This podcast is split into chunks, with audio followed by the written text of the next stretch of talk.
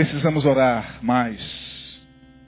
Precisamos orar pelas famílias, precisamos orar pela nossa sociedade, precisamos orar pelos nossos governantes. Estamos vivendo época de agitações políticas, sociais. Estamos na iminência de presenciar uma guerra no Oriente Médio. Os Estados Unidos estão se posicionando para invadir a Síria. Bashar al-Assad, o ditador da Síria, disse que se os Estados Unidos assim o fizerem, vai atacar Israel. Atacando Israel, meus irmãos. Ah, que Deus tenha misericórdia. Mas uma terceira guerra mundial fica, fica muito patente. Hoje eu estava assistindo, acompanhando, como sempre faço. Esses assuntos me interessam muito. Eu fico conectado em tudo que está acontecendo no mundo. A mídia oficial não mostra absolutamente nada. Só passa porcaria na televisão. Só alienação. Só coisa que não presta. Só programas para alienar e robotizar a mente. Então, corra para o YouTube, corra para a internet, porque a internet ainda é o único meio de comunicação que vai te deixar informado. Então, em nome de Jesus, ore, ore porque é, as nações se embraveceram, como diz o Salmo 46, os reinos se moveram. Ele levantou a sua voz e a terra se derreteu.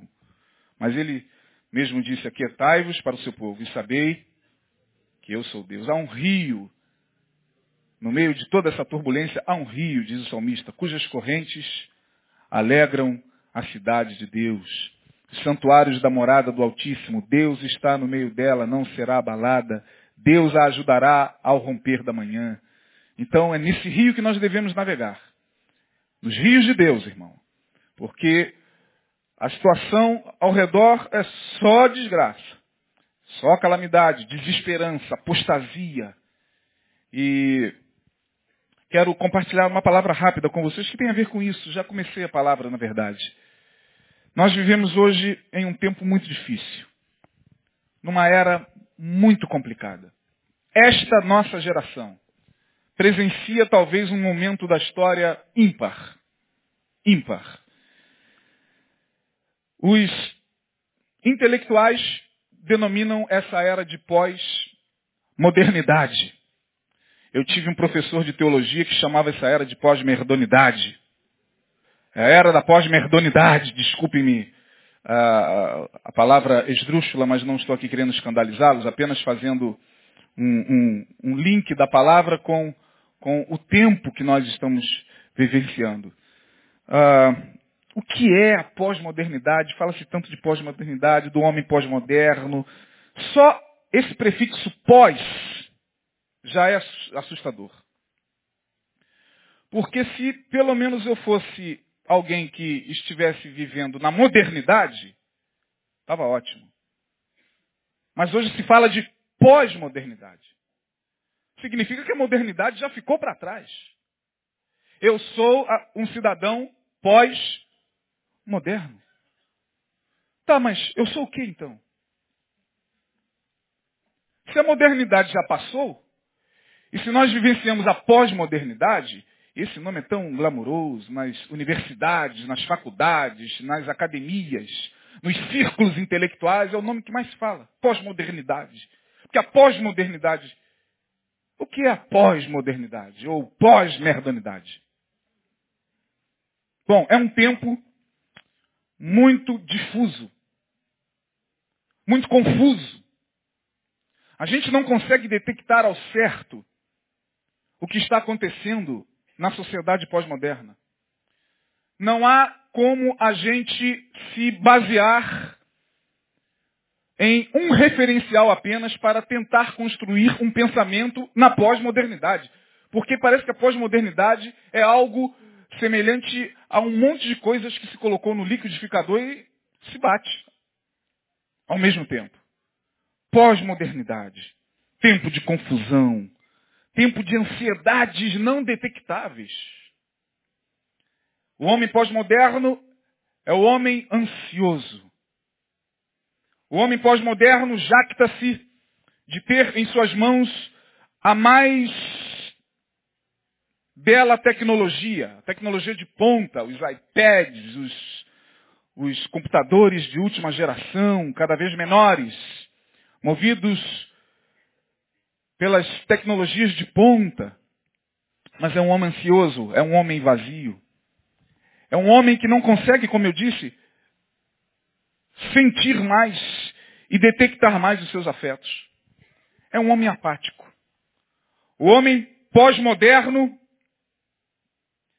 é um homem que vive no pós-ética, no pós-moral. Não existe mais valores éticos e nem morais nesse tempo pós-moderno. Por que, que eu estou falando isso? Porque esse tempo é um tempo desafiador, até para quem está aqui atrás do púlpito pregando. Porque o líder da pós-modernidade, que não souber fazer a leitura desse tempo, vai afundar ele e quem o segue. A igreja evangélica, se não souber situar-se no seu tempo, e se ela permanecer como um gueto, parece que nada atinge a igreja. É interessante que na época pós-moderna, a gente olha para a igreja evangélica e a impressão que nós temos é que a igreja evangélica está dentro de uma bolha. Onde está todo mundo ali pulando. Onde tem um cara falando, oh, você vai ser vencedor. Você foi chamado para vencer. Então. E nada do que está acontecendo no mundo e na sociedade atinge a igreja. É a impressão que às vezes eu tenho. Eu fico aflito. Não só como pastor, mas como cidadão. Ao olhar para determinados grupos religiosos ditos evangélicos e ver tamanha indiferença com o que está acontecendo na sociedade, com o que está acontecendo no mundo. Afinal de contas, tem gente já esperando Jesus voltar e mandar fogo e acabar logo com tudo. Eu vi isso de uma pessoa, ah, tomara que Jesus volte logo e acaba com tudo logo. E eu falei, eu sei, mas até Jesus voltar, o que, que nós podemos fazer pelo menos como uma andorinha. Sabemos que uma andorinha só não faz o quê? Mas várias andorinhas podem pelo menos impedir essa, essa corrente avassaladora, esse rolo compressor da pós-modernidade que vem esmagando todo mundo, vem esmagando economia, vem esmagando valores, vem esmagando crenças, vem esmagando subjetividades, é um rolo compressor que a gente sabe que está vindo, mas não sabe detectar de onde. Não sei se vocês sentem a mesma coisa. A gente sabe que tem coisa, uma coisa pulsando no coração, estranha, nesse tempo, mas a gente não consegue detectar. A gente não sabe exatamente identificar o problema. Ah, o problema são os governos, o problema está ali, o problema está na polícia, o problema está na igreja. Problema... Aonde de fato está o problema? Na pós-modernidade, o problema se deslocou. Ele não está mais em um ponto fixo. Porque, afinal de contas, a pós-modernidade traz com ela a globalização. Que é outro fenômeno linkado à pós-modernidade. A globalização agora nos torna cidadãos do mundo. Compartilhamos agora culturas as mais variadas. Nós não somos mais cidadãos brasileiros, somos cidadãos do mundo. E a gente fala isso com alegria. As redes sociais nos conectam em, em numa velocidade estonteante. Rapidamente estamos conectados. Estamos interagindo com gente de todo mundo, com gente que vem com informações, com valores, com percepções, com, com propostas as mais variadas. E quase sempre nós não temos tempo de filtrar aquilo que vai entrando como informação através da luz que nos alimenta todos os dias pela tela do computador. Pós-modernidade. Bom, por que, que eu estou falando sobre pós-modernidade? Porque nós somos cidadãos pós-modernos. Eu não estou me dirigindo aqui a gente da Idade Média, estou? Não. Idade Média já passou. Não estou me dirigindo aqui a pessoas da Idade Antiga. A Idade Antiga já ficou para trás. Não estou me dirigindo aqui a mentes pré-históricas, porque a era pré-histórica já ficou lá atrás. Estou me dirigindo a pessoas do meu tempo. Portanto, eu tenho que usar a linguagem do meu tempo. e comunicar dentro daquilo que tem a ver com o que você vive no dia a dia. Porque a pós-modernidade é o dia a dia que vai mexendo e mudando tudo dentro de nós. Tudo está se deslocando dentro de nós. Valores, crenças, visão de mundo. Hoje nós não temos mais a mesma visão de mundo que nós tínhamos há 10 anos atrás. Hoje nós não temos mais a mesma visão de família que nós tínhamos há 15, 20 anos atrás. Hoje nós não temos mais a mesma visão de educação de filhos como nós tínhamos há algum tempo atrás. Hoje nós não temos mais a mesma visão de igreja que nós tínhamos há 15, 20 anos atrás, quando eu me converti. Aonde o senhor quer chegar, pastor? Bom, eu quero falar de um tempo antigo. Caramba, ficou esquisito, né? Como é que eu começo falando de pós-modernidade para falar de um tempo antigo? É porque a Bíblia é esse livro fenomenal que se difere um pouco dos demais livros sagrados, porque ela nos permite fazer leituras do tempo antigo e associá-las ao tempo presente. A Bíblia é fenomenal. Certas coisas que nós lemos, por exemplo, pela boca de Paulo, parece que Paulo escreveu ontem, meia-noite. E ele escreveu há não sei quantos anos atrás. Jesus fala dessa geração apática. Nós tocamos flauta e vocês não dançaram. Da, da, apatia dos sentimentos. Parece que Jesus está falando dos tempos atuais. Quero me reportar a um episódio bíblico e falar sobre a espiritualidade utilitária, que é a espiritualidade do tempo pós-moderno. A espiritualidade utilitária é a espiritualidade que nós vivemos hoje dentro dos templos evangélicos, na maioria deles. Portanto, hoje você vai sair daqui entendendo como funciona a espiritualidade da pós-modernidade. Por isso que eu comecei falando de pós-modernidade. Eu tenho que falar da pós-modernidade para depois falar da espiritualidade utilitária, tomando por base um personagem da Bíblia, que muitos de vocês conhecem, mas a maioria, a maioria conhece, mas alguns talvez não. Quantos já ouviram falar aqui de Balaão? Levante a mão. Sério? Balaão. O profeta da antiguidade com o coração na pós-modernidade. Quem foi Balaão? Bom, antes de você entender o episódio que está lá em Números capítulos 22 23 e 24, eu não vou ler esses capítulos todos, claro. Mas a história de Balaão compreende esses três capítulos de números. É uma história interessante. Voltando para a pós-modernidade, senão você não vai entender o que eu quero transmitir acerca da espiritualidade utilitária. Quais são as ideologias que marcam eu e você? Eu não, pastor, está amarrado. Eu falo eu e você porque somos cidadãos da pós-modernidade.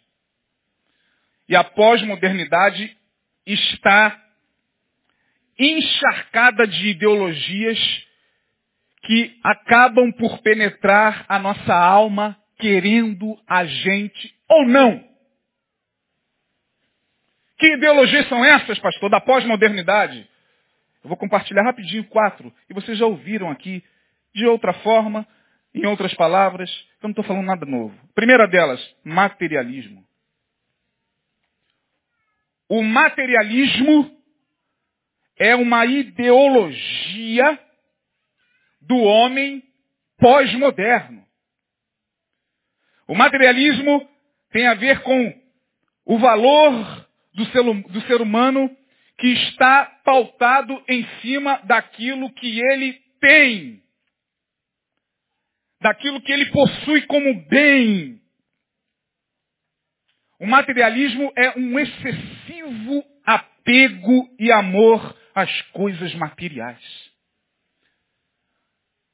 Não é apenas gostar das coisas materiais, porque gostar das coisas materiais nós gostamos. Quem aqui não gosta de celular? Quem aqui não gosta de um, de um tablet da última geração? Se você ganhar de presente, você vai jogar no lixo? Claro que não. Quem aqui não gosta de um carro, de um relógio, de um objeto? Todos nós gostamos. Materialismo não é gostar das coisas materiais. Materialismo é uma ideologia. Materialismo tem a ver com uma adoração quase às coisas materiais. Pelas, pelos bens eu mato. Eu destruo a minha família. Eu destruo amizades. Eu me separo daquilo que é essencial pelos bens. Por causa dessa televisão, eu sou capaz de meter uma facada na minha esposa na hora da partilha dos bens. Porque afinal de contas, televisão é eu que comprei com meu dinheiro. Isso aqui ela não vai levar, não. Isso é materialismo. Materialismo é uma obsessão pelas coisas materiais. Que cega o homem. Que faz o homem ser valorizado por aquilo que ele tem ou aparenta ter. É o dinheiro quem determina as mentalidades do homem pós-moderno. É Mamon quem toca a banda e rege a orquestra da pós-modernidade. É Mamon o maestro da pós-modernidade. Está nas mãos de Mamon, o Deus das riquezas, aquele acerca de quem Jesus disse, olha, se vocês o amarem e o adorarem, vocês serão inimigos de Deus. Ninguém pode amar a Deus e a Mamon, mas Mamon hoje reina. Mamon foi entronado.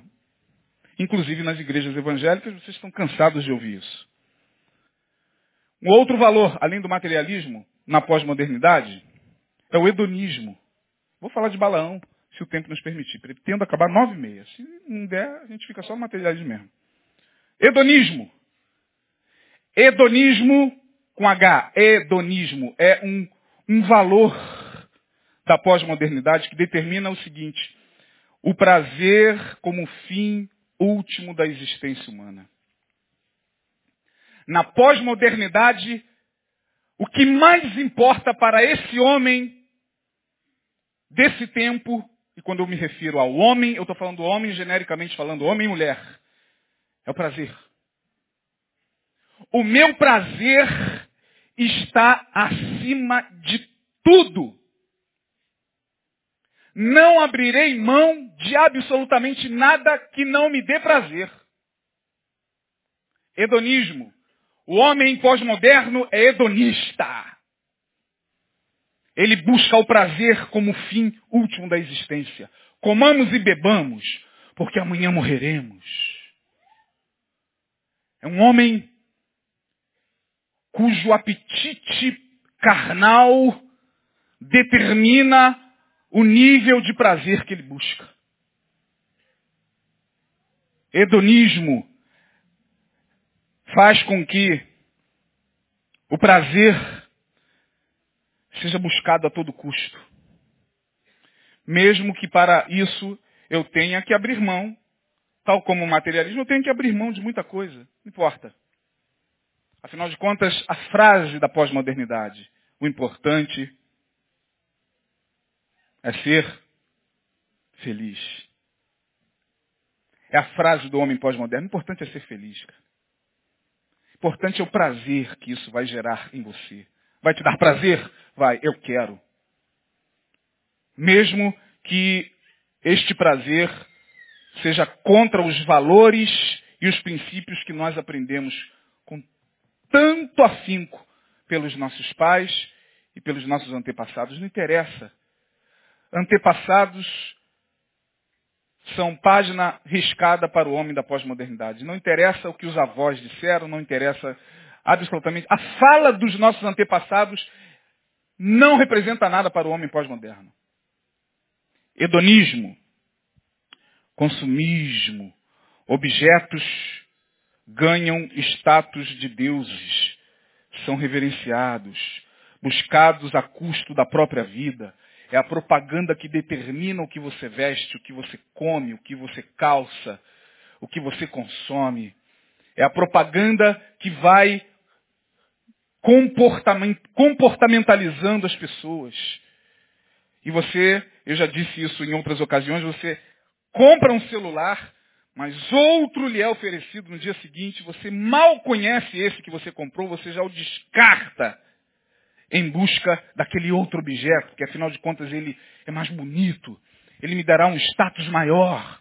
Quando eu entrar com ele no ônibus, na van, nas conduções, e as pessoas olharem para ele e vão me respeitar e vão dizer, ali está um homem pós-moderno. Consumismo. A gente, quanto mais consome, mais gasta. Quanto mais gasta, mais consome. Não interessa se nós estamos nos endividando. Não interessa se amanhã ou depois ficaremos nas mãos do sistema. Não interessa se amanhã ou depois os credores vão bater a nossa porta. Não interessa, afinal de contas, o hedonismo me faz pensar o seguinte: eu prefiro o prazer desse momento do que as consequências que advirão em um futuro. É a mentalidade pós-moderna, irmão. A mentalidade desta geração de jovens adolescentes, de alguns de seus filhos, quiçá dos nossos filhos. Materialismo, hedonismo, consumismo. E por último, quarto, relativismo. Tudo é relativo. Não há mais absolutos na pós-modernidade. Não há mais valores absolutos, palpáveis. Está tudo muito rarefeito. A moral virou algo rarefeito. O que é moral? O que é ética? Não sei. O que é pecado? Pecado é aquilo que eu determinar que seja. Não o pastor, nem a Bíblia, muito menos Jesus. Porque afinal de contas, quem manda na minha vida sou eu. Quem sabe o que é melhor para mim sou eu. E eu não tenho que ficar ouvindo um camarada ditar para mim o que seja contra ou a favor da vontade de Deus, porque afinal de contas eu sou pós-moderno. É assim que é o pensamento do homem pós-moderno. Não se iludam. Não se iludam, não se iludam. Relativismo cultural, não há mais regras fixas. Nada é totalmente bom ou mal. Isso é bom, depende do ponto de vista. Se me der prazer, hedonismo. Para mim, o que você está chamando de mal é bom. O que você chama de bom, para mim, pode ser mal. Pô, mas a palavra diz, ai daquele que chama o bem de mal e o mal de bem. Não interessa o que a palavra diz. Para o homem pós-moderno, não interessa o que a Bíblia diz, o que livros sagrados dizem. Livros sagrados se tornarão coisa do passado na pós-modernidade. Você pode escrever o que eu estou falando. Na pós-modernidade, o que se constrói no sistema é um engendramento para fazer com que religiões monoteístas sejam riscadas do mapa. Seus filhos e seus netos viverão em um mundo onde cristianismo, judaísmo e islamismo, que afirmam a crença em um só Deus, serão coisas do passado, irmão. Seus filhos e seus netos viverão em um mundo onde a religião será determinada por aquilo que trará prazer, sensação e experiências subjetivas e místicas. A religião da pós-modernidade, portanto, é esoterismo. É o esoterismo. São as respostas rápidas, nem que seja na cartomante, Búzios. Bíblia, por que não? Vamos lá. Opa! Não, quero isso aqui não. Tem Búzios ali, melhor? Tem. Essa é a religião da pós-modernidade. É a religião do produto. Crentes hoje entram nas igrejas procurando produto, porque são consumistas. São pós-modernos. Palavra de Deus, palavra de Deus. O que é palavra de Deus? Palavra de Deus é aquilo que aquele camarada tem a me oferecer. Se me agradar, pois bem, eu fico. Se não me agradar, eu simplesmente pego meu banquinho, saio de mansinho, Estou nem aí o que ele está falando. Não estou nem aí se ele está falando de, de volta de Jesus. Não estou nem aí se ele está falando que não abrir piscar de olhos ante a última trombeta, um povo desaparecerá desse mundo. Que loucura é essa? Eu quero que ele fale algo que me gere prazer. Que amenize a minha dor. Eu quero que a palavra desse cara que eu chamo de pastor, a quem, pensamento do homem pós-moderno, eu pago com o meu dízimo, a quem eu pago com a minha contribuição, porque afinal de contas eu pago. Eu contribuo aqui com o meu dízimo. E se eu contribuo, eu quero um produto de qualidade. Esse cara é vendedor, não é mais pastor. O homem que estará ali atrás do púlpito na pós-modernidade não será mais visto como pastor, será um vendedor. Eles já estão aí, irmão. Ah, você duvida? Pare e olhe. Liga a televisão. Hoje, o crente pós-moderno entra numa igreja e não tem mais a sensação do sacro. Não há mais aquele sentimento do passado de que nós estamos em um lugar sacro. Isso aqui é um mercado. Isso aqui é um mercado onde temos o produto ou não. Temos o produto? Temos. Opa, que bom. Tem o produto? Não temos aqui. Vou ali para aquela igreja do outro lado. Vou aqui para o lado, vou ali para o outro lado da rua. Hoje nós vivemos na era da plasticidade moral. Nós não temos mais vergonha de pecar contra Deus, não temos mais vergonha de pecar contra o próximo, não temos mais vergonha de pecar contra nós mesmos. Não temos, o homem pós-moderno está destituído de sentimentos de contrição, de vergonha, de arrependimento. Não existe mais isso na pós-modernidade, irmão. Esse é o tempo que chegou. Pague para ver. Hoje vivemos em uma era do consenso. O que, que a maioria diz? Eu vou dizer o que a maioria diz. Ué, mas por que, que eu tenho que dizer o que a maioria diz? Porque, afinal de contas, a pós-modernidade é a era do consenso. O valor moral tem a ver com a média, da onde vem a palavra mídia. Mídia de média. O que, que a média está dizendo acerca disso? Isso. Então é isso. Vá a qualquer programa de televisão, seja convidado para participar de qualquer debate na televisão e coloque de fato a tua opinião ali para você ver como é que você vai ser tratado, se é que no próximo bloco eles vão filmar você e te dar a palavra. Agora fale o que todo mundo está falando. Diga o que todo mundo está dizendo. Aplauda o que todo mundo está aplaudindo. Pronto, eu sou pós-moderno. Você sai com aquela sensação de que agradou todo mundo. Puxa vida, eu sou pós-moderno, viu? Todo mundo me aplaudiu. Ô pastor, o senhor é um homem pós-moderno, hein? Puxa vida, eu estou encantado. É, poxa. Que...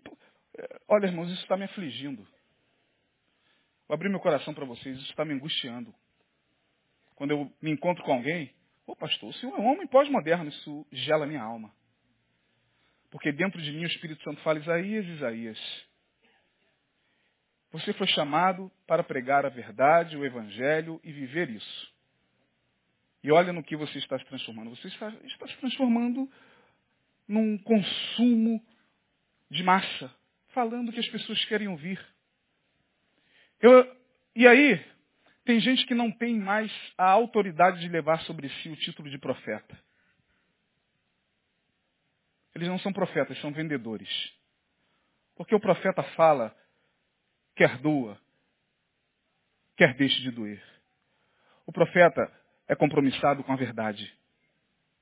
O profeta fala aquilo que Deus manda ele falar. Nem que para isso ele tem que ser jogado num calabouço cheio de lama como Jeremias.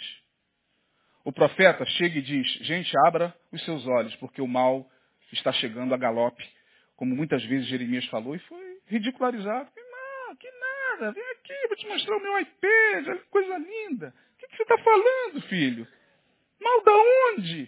Fim do Nos tempos da onde? Para com esse negócio. Daqui para frente, é essa espiritualidade que nós vamos viver. Já estamos vivendo. Onde é que Balaão entra nisso? só tenho dez minutos para dizer. Bom, Balaão é esse cara que representa muitos dos cristãos e dos líderes e pastores pós-modernos. Era um profeta que estava lá pronto para apresentar o produto. Era daqueles homens muito procurados, né? Cuja palavra não falhava. Vou ali naquele profeta, que ali tem um profeta. Arranca toco. A palavra dele é. Vamos lá, gente, vamos lá. Vamos lá, porque a gente precisa saber o que, vai acontecer com o nosso futuro. Vamos lá, porque eu preciso saber como é que, se vai dar certo esse meu casamento. Vamos lá, que Deus vai falar através daquele profeta. Balaão era um desses caras.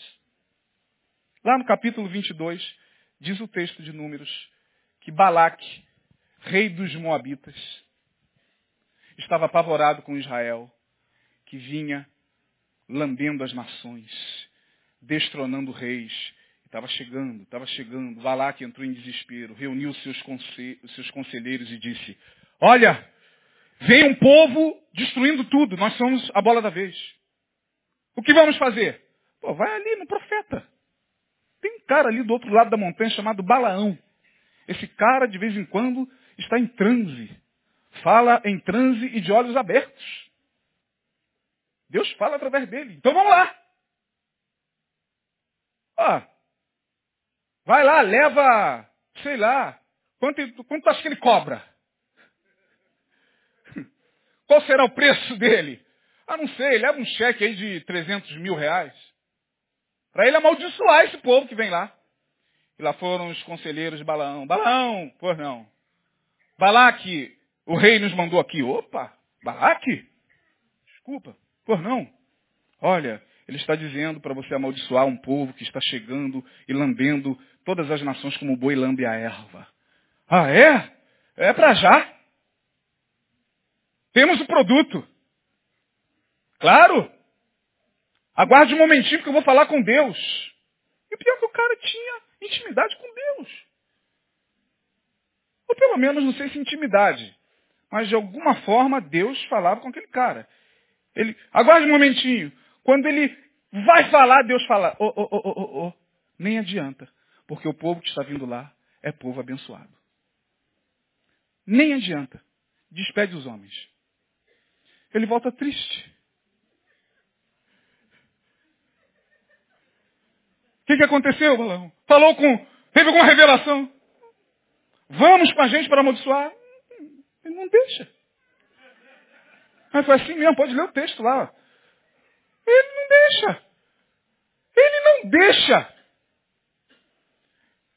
É como se nós quiséssemos hoje pregar a verdade, mas, meu Deus do céu, igreja vai esvaziar, a receita vai cair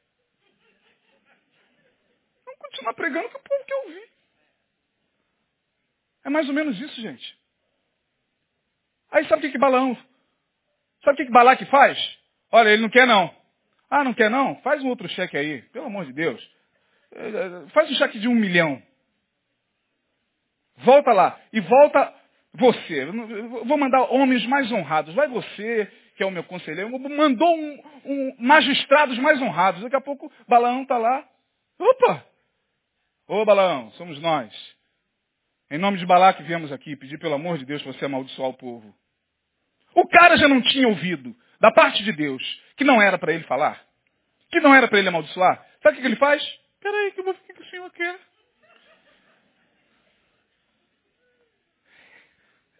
Interessante como Balaão é esse homem da pós-modernidade. É esse pastor, é esse líder no qual, se eu não vigiar, eu posso me transformar. Aí ele vai. Aí Deus, que não é nada bobo, porque com Deus não se brinca. Deus fala assim, pode ir. Posso? Aleluia! Vai lá, pode ir com eles. Ah, então tá bom, ó. Só fala aquilo que eu botar na sua boca. Ah, tá bom. Quanto a isso, ah, beleza. Vamos lá, ó, ele deixou, hein? Vamos lá. Aí ele monta na jumenta e vai. Aí diz o texto que quando ele monta na jumenta e vai, a ira do Senhor se acendeu contra ele. A Bíblia é estranha. Deus não falou, vai. Mas Deus, porque queria mostrar a esse homem o quanto ele o amava, aquele sim de Deus era um não. Meu irmão, não adianta a gente insistir com Deus quando Deus já falou e disse não. Porque se você ficar insistindo, ele pode te dar um sim perigoso. E Deus deu um sim perigosíssimo para Balão para ver se ele acordava. Se ele está ali realmente aos pés do Senhor, não, Senhor, não vou não, o Senhor já disse, e não, não vou entrar nessa furada. Não, o cara vai, monta na jumenta e vai. No caminho, o anjo do Senhor aparece diante da jumenta com uma espada. A jumenta vê o anjo e ele, vamos A jumenta, apavorada, arria. E ele começa a chutar a bicha. Vambora, é um milhão que está em jogo, desgraçada. Pelo amor de Deus! Espanca, espanca, espanca, espanca. E ali, meus irmãos, não sei se a jumenta falou mesmo, acredito eu que Deus tem esse poder. Eu não sei se com a mente alterada dele teve uma alucinação, Deus mexeu no psiquismo dele. Eu só sei que a jumenta falou. Pode ter sido realmente o animal com cordas vocais, emitindo sons. Como pode ser? Não descarta essa possibilidade e nem menospreza o poder de Deus. Como pode ser um momento de alucinação, porque o cara estava tão alucinado pelo dinheiro que ele teve uma rápida psicose. Pode ser, sei lá. Ele só sei que ele olha e a jumenta olha para ele e diz, por que, que você está me batendo?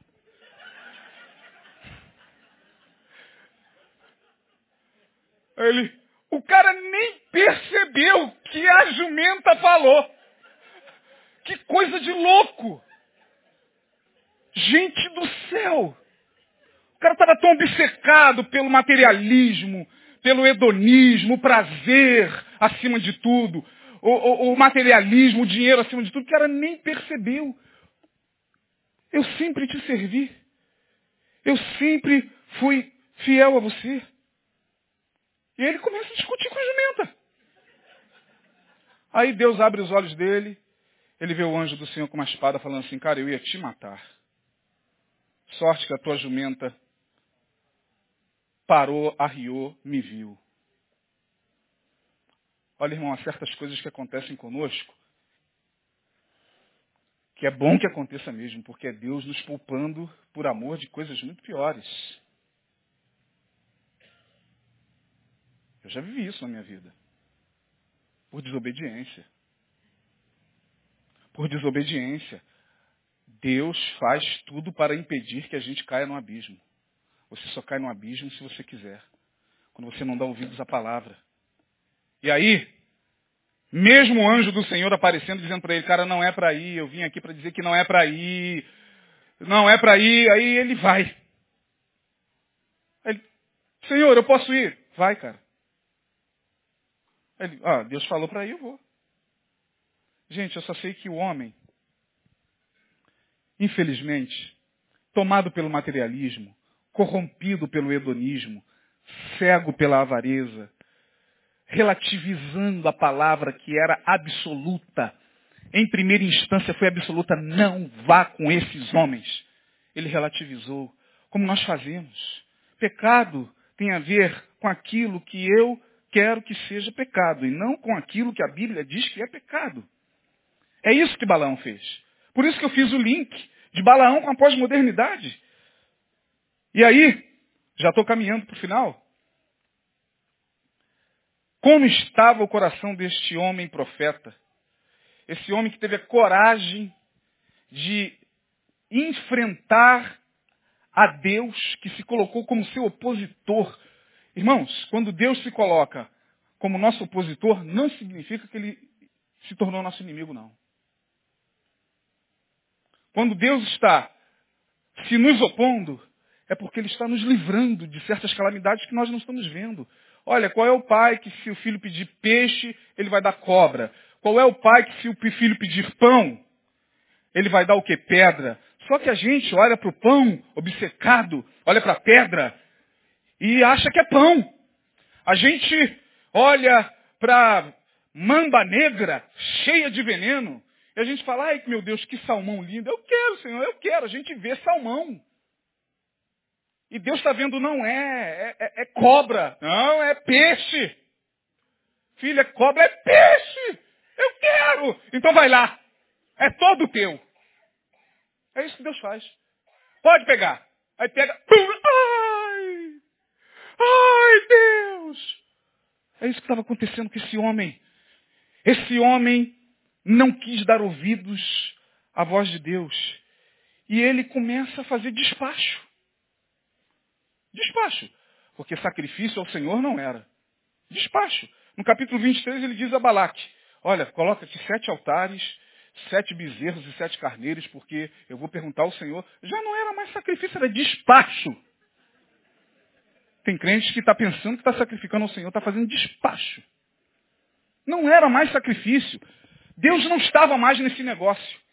Era despacho. No capítulo 23, verso 1, ele faz o primeiro despacho. São três despachos. No capítulo 23 ainda, no verso de número 14, ele faz outro despacho.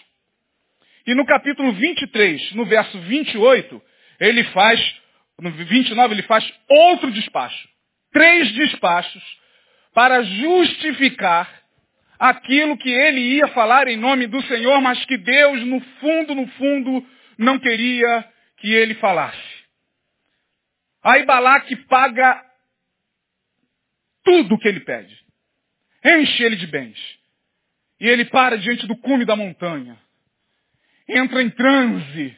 E Balaque agora, ele vai amaldiçoar, porque esse cara é poderoso. E aí ele começa a ficar tonto. Despacho. Deus vai falar. Ele levantou a mão, vai amaldiçoar. O povo é santo. Hã?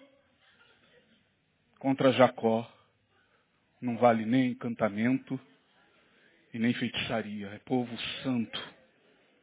Prova de que era despacho. Não vale encantamento e nem o quê? Despacho. Mas vocês estão pensando que eu estou brincando? Despacho. Tem crente que faz macumba. Tem crente que anda por aí de segunda a sexta nesses, nesses cubículos, fazendo macumba para arrancar a mulher do outro, porque afinal de contas ele colocou na cabeça Deus falou com ele que aquele é o varão, mas o varão está casado, irmão. Está feliz lá com a família. Não! Deus falou, usando, vai fazer despacho. Vai pagar o profeta, vai pagar o Balaão. Para finalizar essa nossa conversinha simples, meus irmãos, e que pesa muito mais sobre nós, pastores, do que sobre vocês, o pastor Lindoval estava até compartilhando uma palavra que ele tem para trazer, e preste atenção quando ele pregar, porque a coisa vai nessa direção. Quando alguém se deixa tomar pela espiritualidade utilitária, que é essa espiritualidade do tempo pós-moderno. Utilitarismo é aquilo que me é útil. Utilitarismo, o que me é útil. O que, que acontece com essa pessoa? Bom, primeiro, ela fica com menos percepção dos caminhos do Senhor do que um animal. A jumenta viu a Deus. A jumenta viu os caminhos do Senhor. O homem não. Aí, você vai lá para Isaías capítulo 1, versículo 3, Deus falando através do profeta, vai dizer a mesma coisa. O boi conhece o seu possuidor. A jumenta conhece o seu dono. Mas vós não me conheceis. Até os animais estão na nossa frente quando nós estamos em desobediência, nessa espiritualidade utilitária pós-moderna do século XXI. Segundo, bom, o segundo é pior. O segundo é a própria morte. Josué, capítulo, se eu não me engano, deixa eu ver aqui. Triste, mas é verdade. No livro de Josué, se você puder abrir aí, vamos ver se eu acho aqui o momento em que Josué, lá na frente, entra e diz o texto, mata Balaão a fio de espada. Misericórdia. Não estou achando não. O texto me veio à mente, eu sei que está em Josué, mas diz lá que Josué e Balaão morreu. Balaão morreu pelo fio da espada, morte. A espiritualidade utilitária nos leva à morte. E vocês têm aprendido aqui, morrer nem sempre significa descer sete palmos abaixo da sepultura. Morrer significa estar apático diante da vida, perder o prazer de viver. As pessoas buscam tanto, tanto, tanto a espiritualidade, a espiritualidade utilitária, tanto, tanto, tanto materialismo, o hedonismo, coisas, status, fama, sucesso, glamour, posições eclesi eclesiásticas, é, que o final deles é a depressão. O final é morte. Há caminhos que o homem parecem. Não estou achando, lá em Josué, que diz, que fala sobre a morte de Balaão. Oi? 13, 22. Vamos lá, muito obrigado, meu querido. Também os filhos de Israel mataram a fio de espada a Balaão, filho de Beor, o adivinho, como os mais que por eles foram mortos um profeta com quem Deus falava. Um profeta que tinha tudo para continuar desenvolvendo o seu ministério normalmente, falando e obedecendo acima de tudo, porque, veja bem, gente, terminando. Muito mais importante do que falar o que Deus quer é obedecê-lo.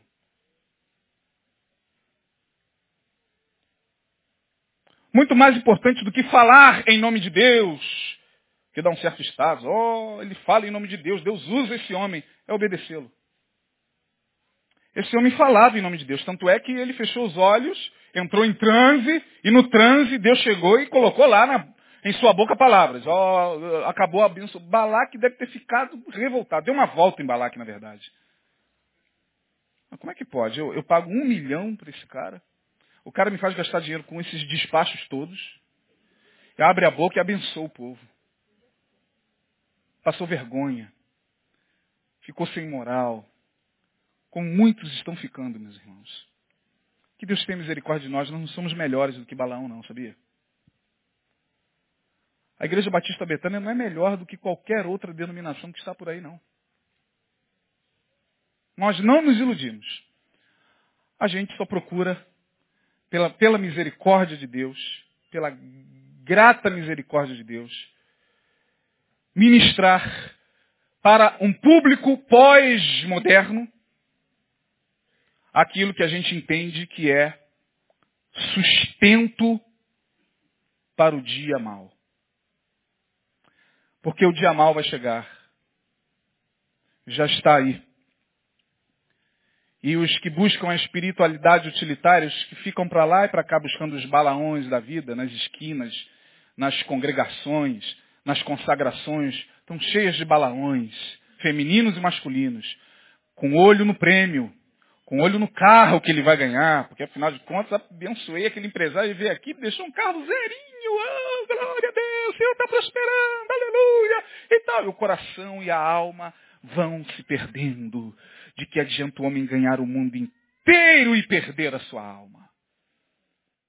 O mundo passa e a sua concupiscência, mas os que fazem a vontade do Senhor permanecem para sempre. Espero que essa palavra atinja a mim e a você e a todos nós. Você recebe? Guarde no seu coração. Vamos ficar de pé. Deus nos abençoe. Deus tenha misericórdia de nós, pastores da Igreja Betânia, pastor Neil, que graças a Deus está se recuperando, já já estará conosco. É, Quarta-feira que vem é o culto gratulatório você é convidado a estar aqui. Pastor Ed Renekiewicz, um homem de Deus, um homem desse tempo, com uma palavra para esse tempo, estará conosco aqui nesse culto. E nós estaremos aqui com muita alegria, celebrando agora é, a Deus, não só pelo, pelos 25 anos, mas pelo fato do nosso pastor ter nascido de novo. Eu nasci de novo. Não tem música assim? Vê assim na cabeça, tem, tem. De algum ministério? Pastor, graças a Deus nasceu de novo. Tem muita obra ainda para fazer, né? É, realmente, quando ele fala, vou enterrar muitos de vocês, é verdade, viu? Vamos orar, irmãos. Pai, nós te louvamos. Obrigado por essa palavra que, no fundo, no fundo, Senhor, é tão grave, tão séria, porque nós vivemos em um tempo tão, tão difícil, onde os desafios da nossa espiritualidade estão constantemente diante de nós. Tu sabes que nós não somos os mais santos, os mais perfeitos. Nossa igreja não é a melhor, nosso ministério não é o melhor desse tempo. Mas tu tens chamado, ó Deus, a Igreja Batista Betânia, na pessoa do teu servo pastor Neil, para ministrar nesse tempo tão difícil, onde, ó Deus, pastores, líderes, têm se deixado levar pelo prêmio de Balaão, como diz o teu servo Judas lá na sua epístola. Ai deles, porque entraram pelo caminho de Caim e amaram o prêmio de Balaão. Ó Deus, nós falamos com temor e tremor no teu altar e diante do Senhor, que abriu a boca da jumenta e abre, ó Deus, ainda nos dias de hoje, tantas bocas para falar conosco por amor. Tu abres tantas bocas, tu falas conosco de tantas maneiras, que nós só temos a te agradecer pelo teu amor e pelo teu carinho. Porque tu queres o melhor para nós. Tu queres, ó Deus, um lugar de honra, não a honra humana e a glória humana, mas uma honra que venha do Senhor. Obrigado porque tu tens planos de paz para cada um dos teus filhos. Tu tens planos, ó Deus, de vitória e de, e de celebração para a tua igreja. Nós queremos te pedir, guarda-nos, leva-nos em paz, guardados debaixo das tuas mãos. Que o Emanuel, que teus filhos aqui ministraram, Senhor, nos acompanhe até os nossos lares e esteja conosco Deite conosco, esteja em nossos sonhos, guardando nossa noite e nos preparando para esse final de semana. No nome de Jesus nós assim oramos e agradecemos. Amém e amém. Dê um abraço à pessoa que está ao seu lado. Deus abençoe.